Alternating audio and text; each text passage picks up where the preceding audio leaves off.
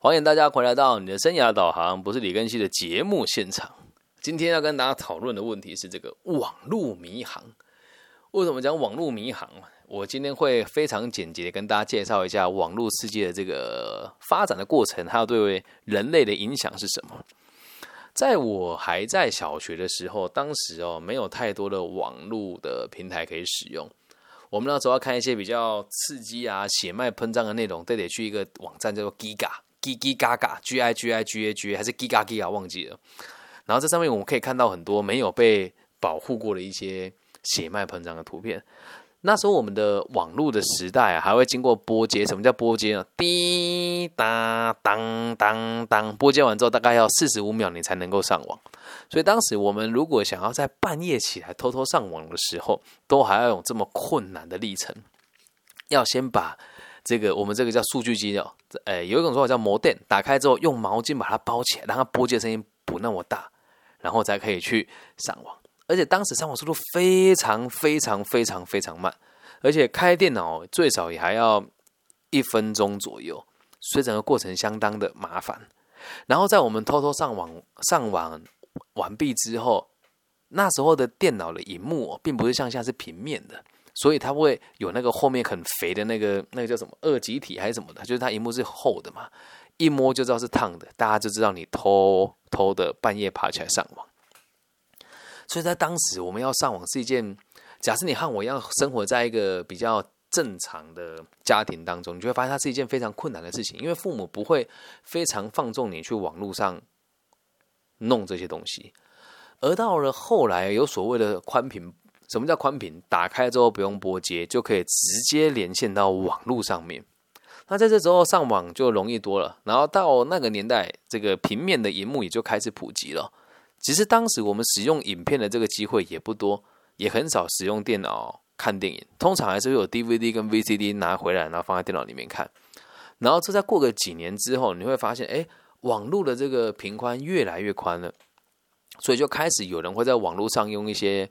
我们讲盗版的串流的看电视的平台啊，比如说以以前在台湾区很有名的 Foxy 啦、PPS 啦这些东西啊，B 然后这个 B 这个叫什么 BT 种子啊，就开始大家就大量的使用这东西在乐听。可是我们在乐听的时候，还不会有那么多创作者把东西放上来网络上面，因此大家对网络还是有一种觉得它不不过就是另外一群人的世代。那时候叫一世代。Y 世代、Z 世代，那时候叫一世代吧，就觉得那年轻人在搞的玩意哦。然后再过过几年之后，台湾有个团体出现了，哦，我觉得这集真的讲的太好了。台湾有个团体出现了，成为这个自媒体的当代的第一人。这里可能很多年轻的朋友或者大陆区地区的朋友不知道这个组织哦，但年纪大一点就会知道，有一个团体叫做 Circus。有人知道 Circus 这个团体吗？就是现在的这个 Kid Leo 跟谁？反正这个组织我也不是很熟了。他们开始在网络上拍摄一系列非常夸张影片，并且让全部的世界的角落来看他们做了哪些荒谬的事情。他们真的玩的很疯哦，当时。然后他们出来之后，台湾就有这个第一一代的网红出现嘛，比如说这个蔡阿嘎啦，然后还有在大陆地区很有名这个蠢爸爸打机枪啊啊，这个大绝招一二跳啊一二啊这。蠢爸爸打哎，这个教授易小星啊，那这些东西他们也在这个年代就开始，我们我们这这群年轻人在二十出头岁的时候就会开始大量的使用网络，然后会开始知道这网络上有东西叫做这个网络的串串流平台，每个地区的说法不一样。之后呢，就进入一个大网红时代。为什么只要大网红，最后才会讲这无限网红啊？大网红时代是什么？嗯，在台湾，二零一二年最具影响力的这个，我们讲 YouTuber 就叫做虾米哥啊，因为他在这个跟他妈妈吵架过程被侧录下来，他妈妈就讲就讲了这句话叫虾米啊，那虾虾子的虾，然后秘密的秘，他就他妈妈从后面讲完，就拿那个晒衣架殴打他，他就爆红了。然后当时跟他同期出现的呢，还有这个木星跟这个谁？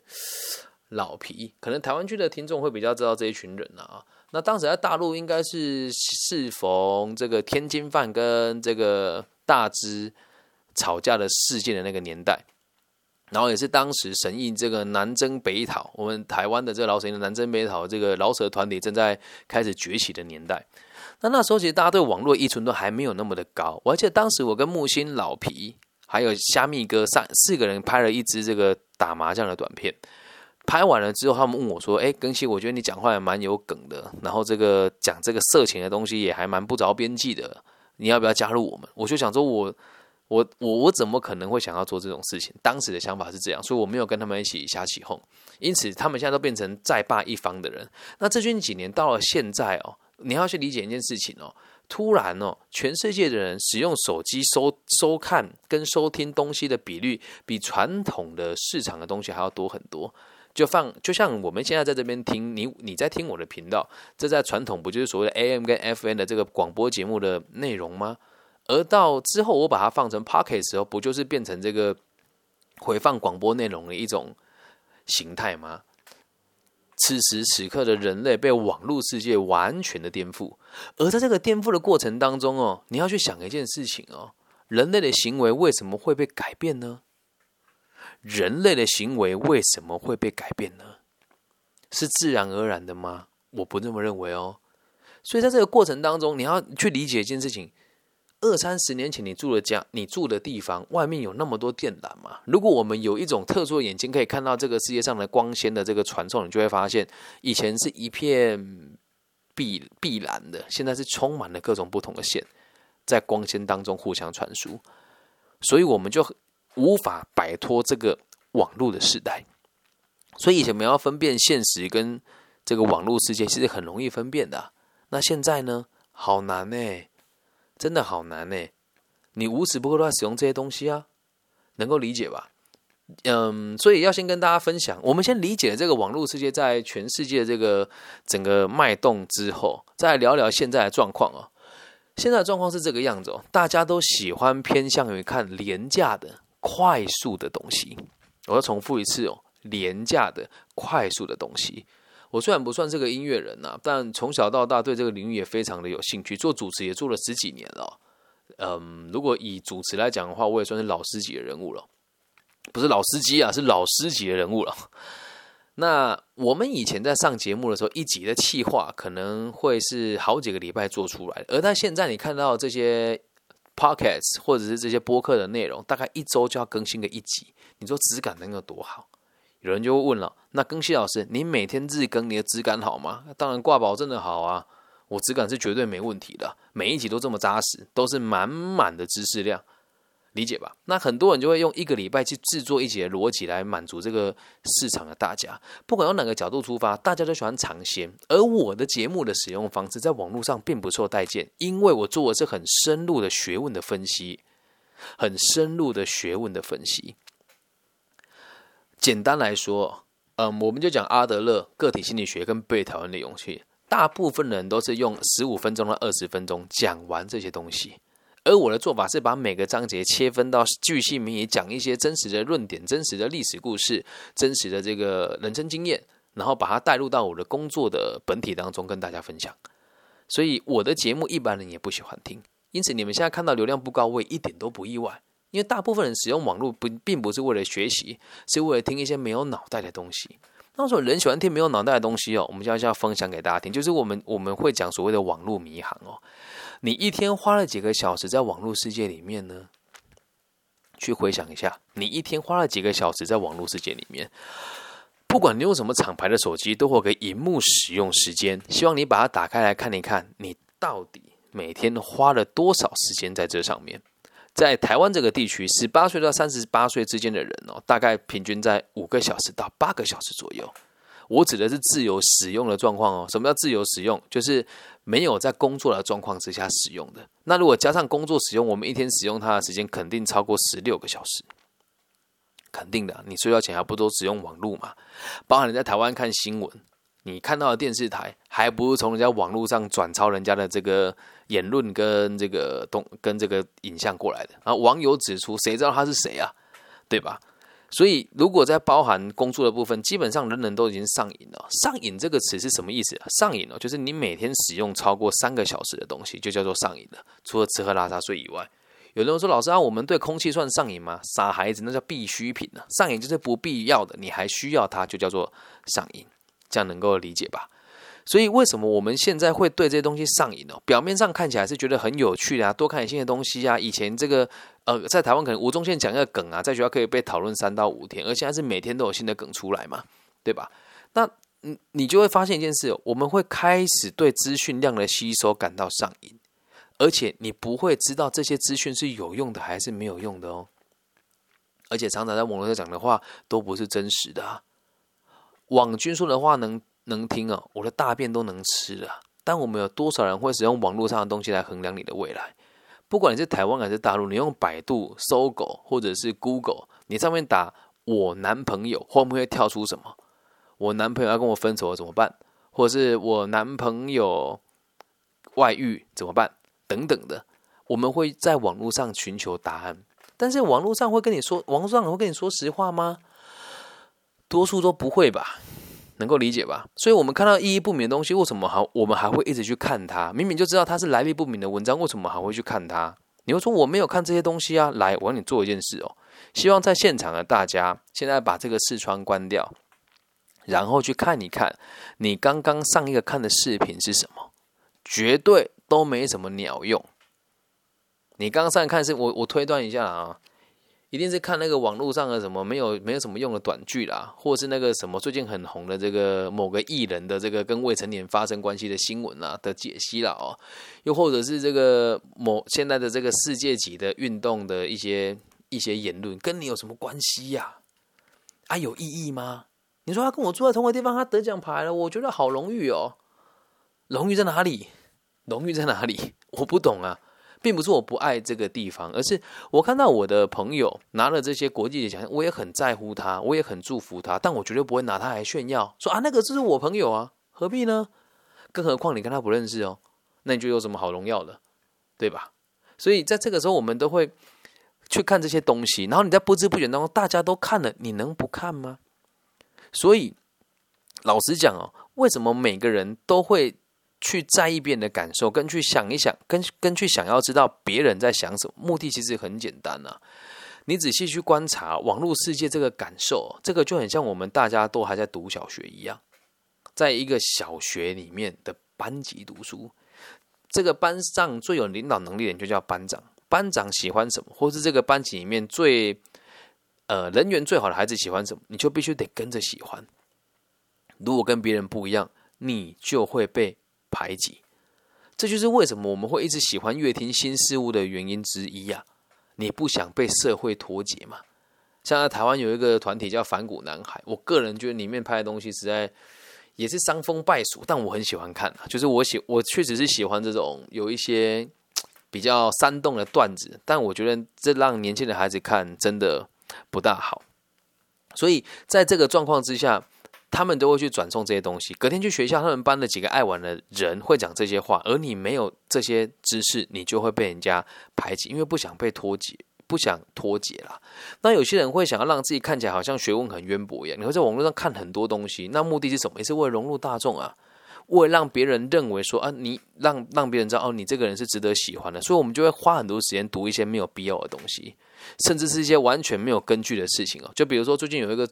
那个什么自称从二零七二还是二零二七穿越回来的人，从头到尾都已经证明是个骗局了。网络上还有很多人做视频在说什么，他证实的是真的，能够理解吧？为什么会有这么多这个不明事理的朋友？我们要先知道网络的盈利方式，还有让我们受听这些资讯的人的目的是什么？有的人会说，嗯，我们看到这些新闻，他的运动加精神可以激励我，这个对我非常有用，但是。我们得这么理解，就是假设你有运动底子的人，就会知道很多事情也都是有安排过的。比如说比赛为什么分量级？那每个人的量级的体重可以怎么去跟别人做比较？还有我们的这个积分制的逻辑是什么？我我也觉得运动家先生可以很激励我，我我我觉得 OK，我也是啊。毕竟我自己也算是啊，从小就是运动都是校队体制的嘛。但是我就很难理解，是我拿了个比赛，跟我们学校的人有什么关系啊？很多人就讲说，哎，那个李根熙上次那个市长杯拿冠军，啊，我们觉得很有面子。我干你什么事？又不是你打的，所以别人的事情是别人的。我们会说靠别人激励自己，这个说法也是对的。可是真的到我们这个年纪，三十岁了，要开始成为社会中流砥柱，又或者是十八九岁，你已经开始有能力判断自己的时候，你就应该去理解，别人多努力跟你是一点关系都没有的。如果得看到别人努力，我们才努力的话，也一点意义都没有啊。而这些逻辑，我现在讲出来，一定很多人会反对，甚至有可能会退我的频道的追踪。我我还是那一句话，我都尊重每个人的做法，但让大家理解，大家一起讨论的东西，你就尽量不要去看。像在台湾现在这个状况哦，昨天某一个选手拿了一面牌，然后呢，大家就说我要去某一个商店买东西支持他。请问你去商店买东西跟支持他有关联吗？我们就慢慢失去自己的。方式哦，那为什么我们会一直阅听这些讯息，而且大家都觉得很正常，没有人敢说出真话？就像我现在说这个话也是有危险的哦。相信这边的人也都知道，我的某一些社交频道会被莫名其妙的退追踪，然后粉丝会变少，甚至有时候会被人家停权一下下。但我还是得说出我认为正确的事情。我也在学着跟这套制度合作。好，那我们现在这么想啊，来以自媒体的方式来跟大家分享。这是我最近做 podcast 不做播客的一个一个心得啦。我们把这个作品放到网络上之后，对吧？我们有所谓的版权吗？没有。你放在哪个平台，哪个平台就拥有你的版权。他想要怎么使用，就是他的事情。然后，一般的乐听者，您你们怎么决定要听哪些节目的呢？我的节目比较特别啊，我的我的听众比较特别，是因为我会到各个不同地区的直播平台和大家说说话、聊聊天，让他认识李庚希这个人，所以他会用我的名字去搜寻这个网易云播客的节目啦，然后这个各个平台的播客的节目。所以你们找我的时候，绝对绝对都不可能在首页看到我。如果你这边有听众朋友是在你的首页看到我的人，请你告诉我，懂吗？那这个部分是这个样子哦。为什么大家不推荐我的频道？原因其实很简单啊，因为我没有接受别人的赞助，所以没有人会左右我的言论，能够理解吧？那你要去想，一个人如果像我一样这个自媒体工作者的话，我靠什么赚钱？一就是群众的支持嘛，二就是有厂商找我做广告嘛，对吧？那请问？要怎么样才能够让别人愿意支持你，跟让厂商找你做广告呢？要流量嘛？那问题来咯，流量是怎么来的？你们会听我节目的人，多数都是认识我这个人，或是别人转述的。你在莫名其妙就会听到我频道的这个机会，真的是微乎其微，对吧？那哪些人会出现在这个频道的网站上？你就要先知道一件事哦，频道做的好不好？跟你的流量高不高，其实没有太大的关联。其实没有太大关，你你说我自以为是也好了。我认为我的频道很扎实，我是精通财务、人资、销售、个体心理学、买卖、主持节目这些东西的人。而我分享出来的东西，我相信多数的人听了也是觉得蛮扎实的。可是我并不能融入这个。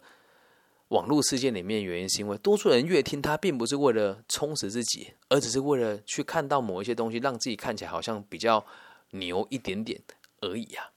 那你要想，我要怎么样流量才会高，就是另外一个问题哦。还不就是演算法吗？那演算法是自然而然发生的事吗？我不认为哦，我不认为哦。这样能够理解吗？这样能够理解吧？所以在这里面，你看到某些人突然窜红了，他真的就是他自己。自己努力得到结果嘛？他或许很努力，但是他可能在窜红的过程当中，他觉得很莫名其妙。这个影片明明就没有什么，他就红了。大部分人都认为说，因为你不了解市场，可是实际上就是因为有某些人愿意让你的东西被曝光啊。有的人会觉得很难理解，说啊，我也是某个人的粉丝，我就讲的很好啊。好，一定也有像我这样子在经营、用心教育的工作者，肯定也有了。但如果以生涯规划跟心理智商，到目前为止我没有看到，如果有，我也欢迎大家跟我交流。那一般人做这件事情，他并不会去思考他真正背后的目的是什么嘛？那再回归到我们今天的题目来哦，那自己我们自己在看待节目的时候，你看完 A 影片，接下来看 B 影片的时候，你是自己按搜寻的，还是看他推荐给你的呢？以及你在刷你的这个各个社交软体的时候。再往下看下一则，是你自己选择的，还是人家端到你面前给你看的呢？那他端什么给你看，你就看了什么嘛。所以流量是谁决定的？演算法决定的，公司决定的。那这间公司由谁来决定？由最大的掌掌握资本的人来做决定。那你说这样子讲是要让大家不去网络上做学习吗？其实也不是，只要让大家理解，我们之所以会对这些东西沉迷，包含网络游戏也都一样。乍看之下，好像是我对这个频道主，我对这个 UP 主，我对这个直播主的个人的喜欢。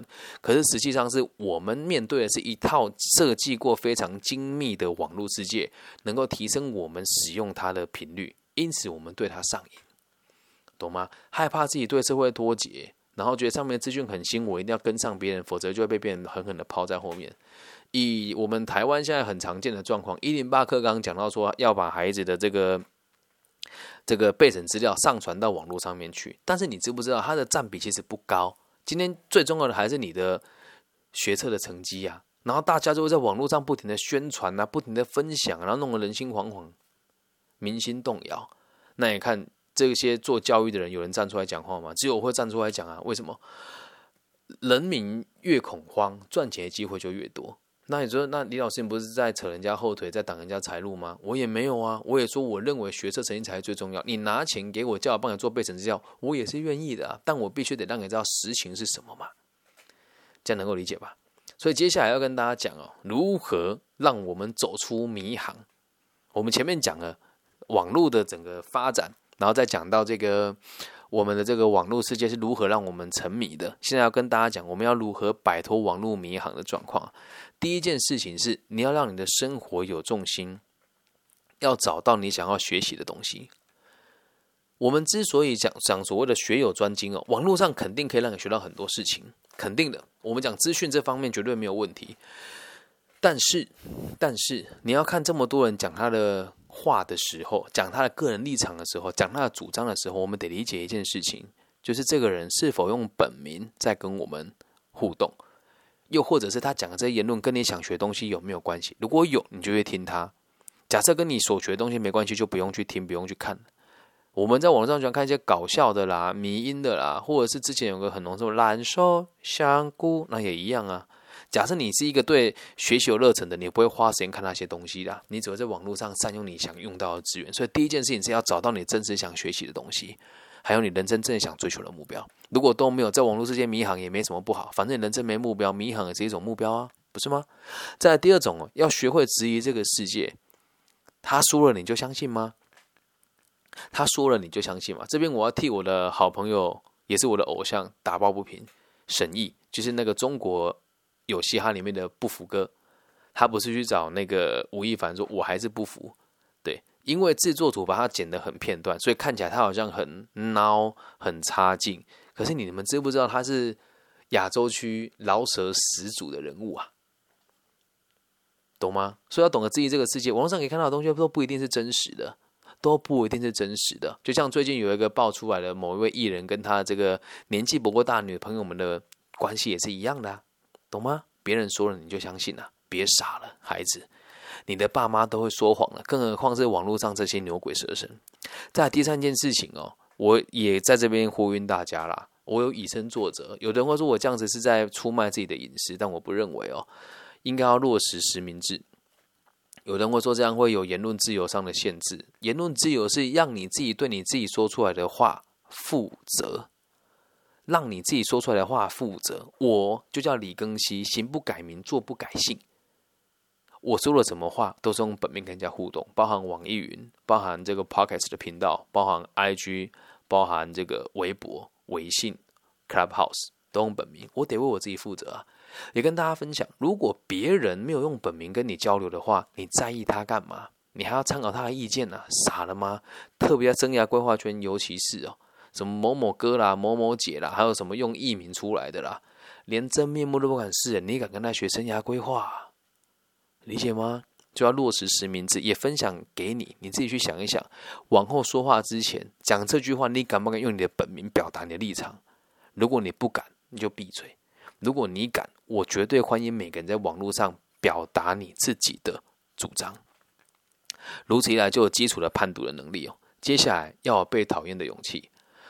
今天我有个很好的朋友，我的协会的秘书长跟我讲说，根希，我觉得很佩服你，你在节目里面可以直接说，你觉得拿金牌跟你没什么关系，我就没这个勇气。我也这么认为，但我怕我说了之后，别人就不跟我当朋友了。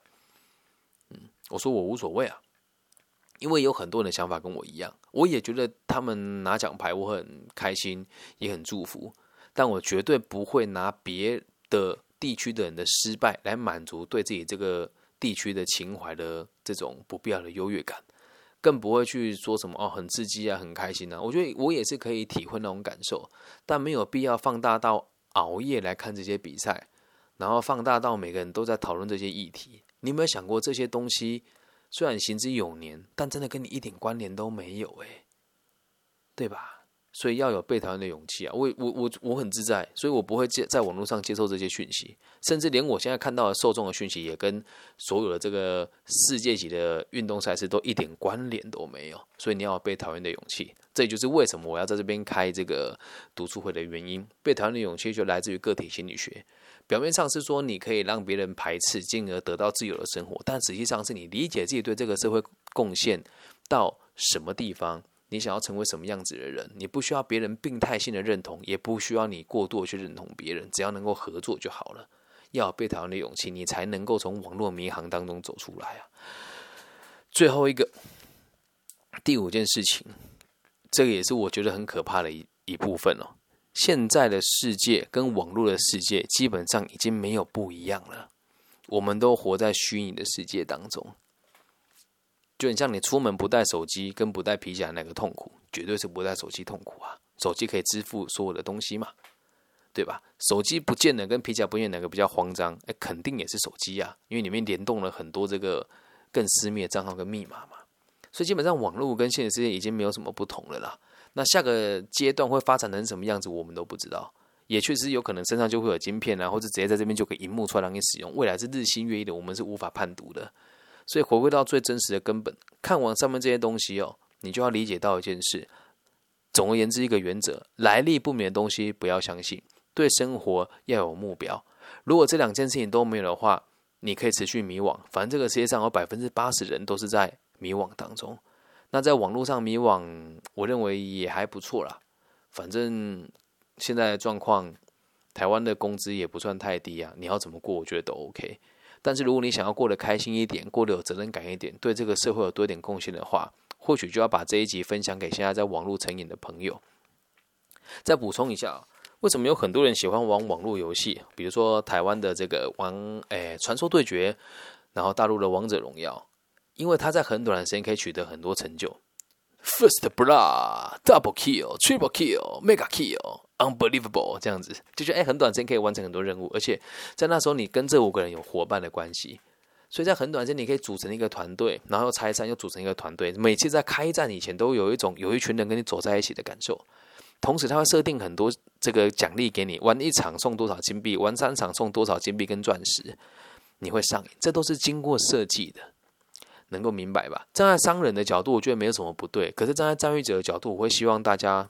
也要知道，如果你的孩子在网络迷航，这一集给他听是没有什么太大的作用的，因为他可能无法理解。希望这一集可以帮助到这个高中生以上的朋友，或者是你的孩子有这个网络成瘾的状况，又或者是你认为自己活得很清醒，但别人怎么都好像无法理解你的这群朋友。理解完之后，你就会知道为什么人在网络世界里面迷航，还有我们该怎么样摆脱网络迷航，以及在网络里面迷航有没有什么不好的这三个重点。OK。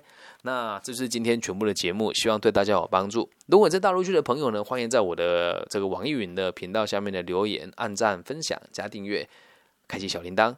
那如果你是台湾、马来西亚、新加坡、香港、澳门的朋友，在 Google 或是这个 Instagram、Facebook 上面都可以找到我。我叫李庚希，还是那一句话，我们要用自己的本名为自己负责。木子李，甲乙丙丁戊己，更新的更，王羲之的羲。那希望透过我的节目，可以散播更多正面的能量、正面的责任跟更多的爱，给这个全世界不同角落的华语使用者。我爱你们，拜拜。